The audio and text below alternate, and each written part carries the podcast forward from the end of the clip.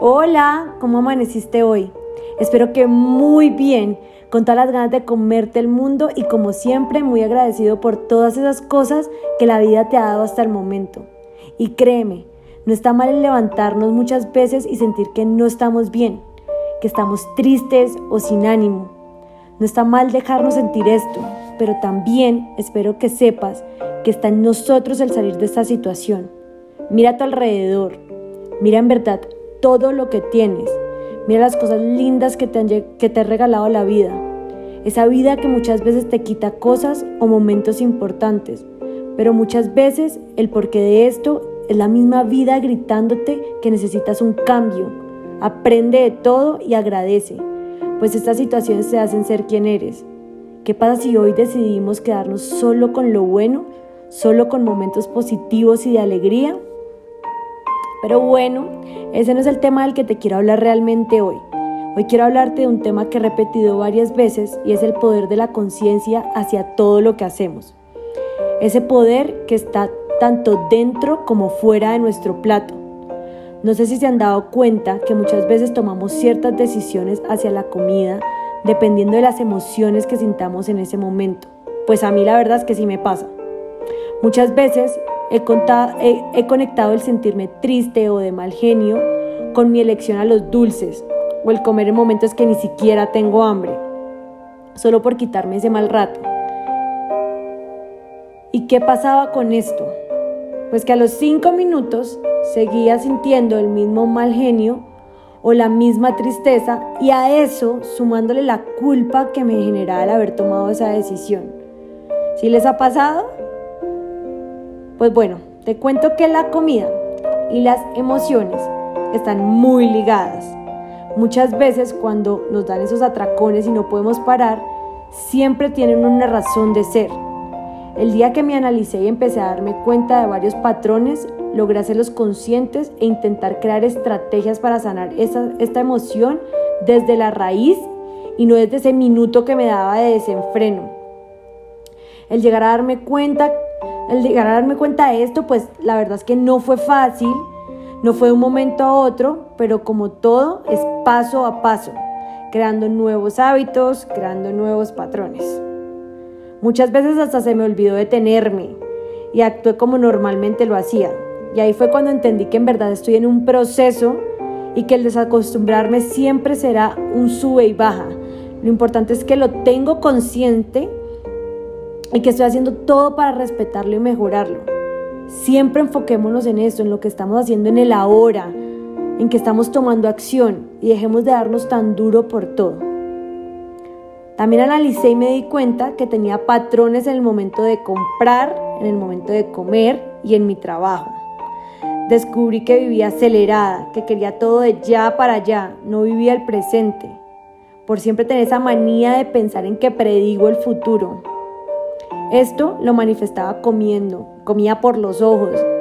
No me daba el momento de escuchar a mi cuerpo, de escuchar qué tanta hambre tenía en ese momento, de mirar mi plato y pensar, esto que escogí lo hice desde la ansiedad que me generó de pronto alguna situación o si realmente es lo que quiero y necesito en este momento. Respecto a la comida tenía ese pensamiento todo el tiempo que si no me lo comía todo se iba a acabar. que debía comerme todo ya y además mucho porque uno nunca sabe. Después, al sentirme eh, pues tan llena, solo sentía mucha culpa y claro, a veces dolor de barriga por no poder controlarme. Quiero como explicarte por qué asociamos estos momentos emocionales, estos momentos emocionales con la comida. Pues no sé si te has dado cuenta, pero la comida está disponible en todos lados y de forma muy rápida. Además nos da el placer que creemos que necesitamos. Y en este mundo donde todos queremos, o bueno, al menos yo lo digo por mí, todo para allá, pensamos que es la mejor solución. Pero te digo algo, no es la mejor solución. La mejor solución siempre es escucharnos. El cuerpo nos está diciendo que le pongamos atención y él va a insistir hasta que le pongamos esa atención que él se merece. Entonces, si seguimos evitándolo, lo que va a hacer es que van a volver estas ganas una y otra vez. Te sientes identificada conmigo, ¿cierto? pues quiero que sepas que no somos los únicos. Eso le pasa al 60% de las personas. La mayoría lo ven como parte de su día a día y lo seguirán haciendo porque para ellos es lo normal. El estar acá nos hace conscientes, conscientes de querer llevar el control de nuestras vidas, el no dejarnos llevar por la vida, sino por, lo, por todo lo contrario, tomar nuestras propias decisiones. Y esto ya es un paso gigante. Entonces quiero que te felicites. Yo ya, yo ya me he felicitado mil veces, pero quiero que hoy tú te felicites y, nos, y te agradezcas por regalarte esto, por regalarte el querer ser consciente. Otra mini historia pues, de mi vida o cómo veo yo la vida en este momento mejor es que hoy en día el momento de comer se volvió para mí un ritual.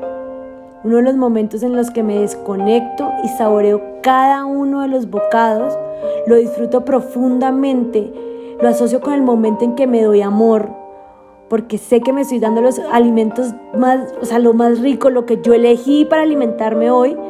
Además escogí lo mejor, de mejor calidad, con muchos nutrientes para, mi, para que mi cuerpo funcione perfectamente bien, para que me dé toda esa energía que necesito en las mañanas para cumplir mis sueños. Y lo agradezco porque actualmente lo puedo hacer, me puedo dar lo mejor, porque soy yo quien elijo con qué me alimento cada día y no me dejo llevar el porque me toca o es lo que me dieron, sino que yo tomo mis decisiones. Doy gracias hoy por poder ser una persona consciente. Si tengo hambre, me doy comida. Si estoy llena, espero un ratico más. Así no sea la hora de almuerzo, me, espero un ratico y espero a tener esa hambre que mi cuerpo me está, pues me, me pide normalmente. Muchas veces, y si me estoy volviendo loca por comerme ese dulce en la mitad de la tarde y estoy completamente llena, pero igual lo quiero, lo quiero, lo quiero y me obsesiono, respiro tres veces profundamente.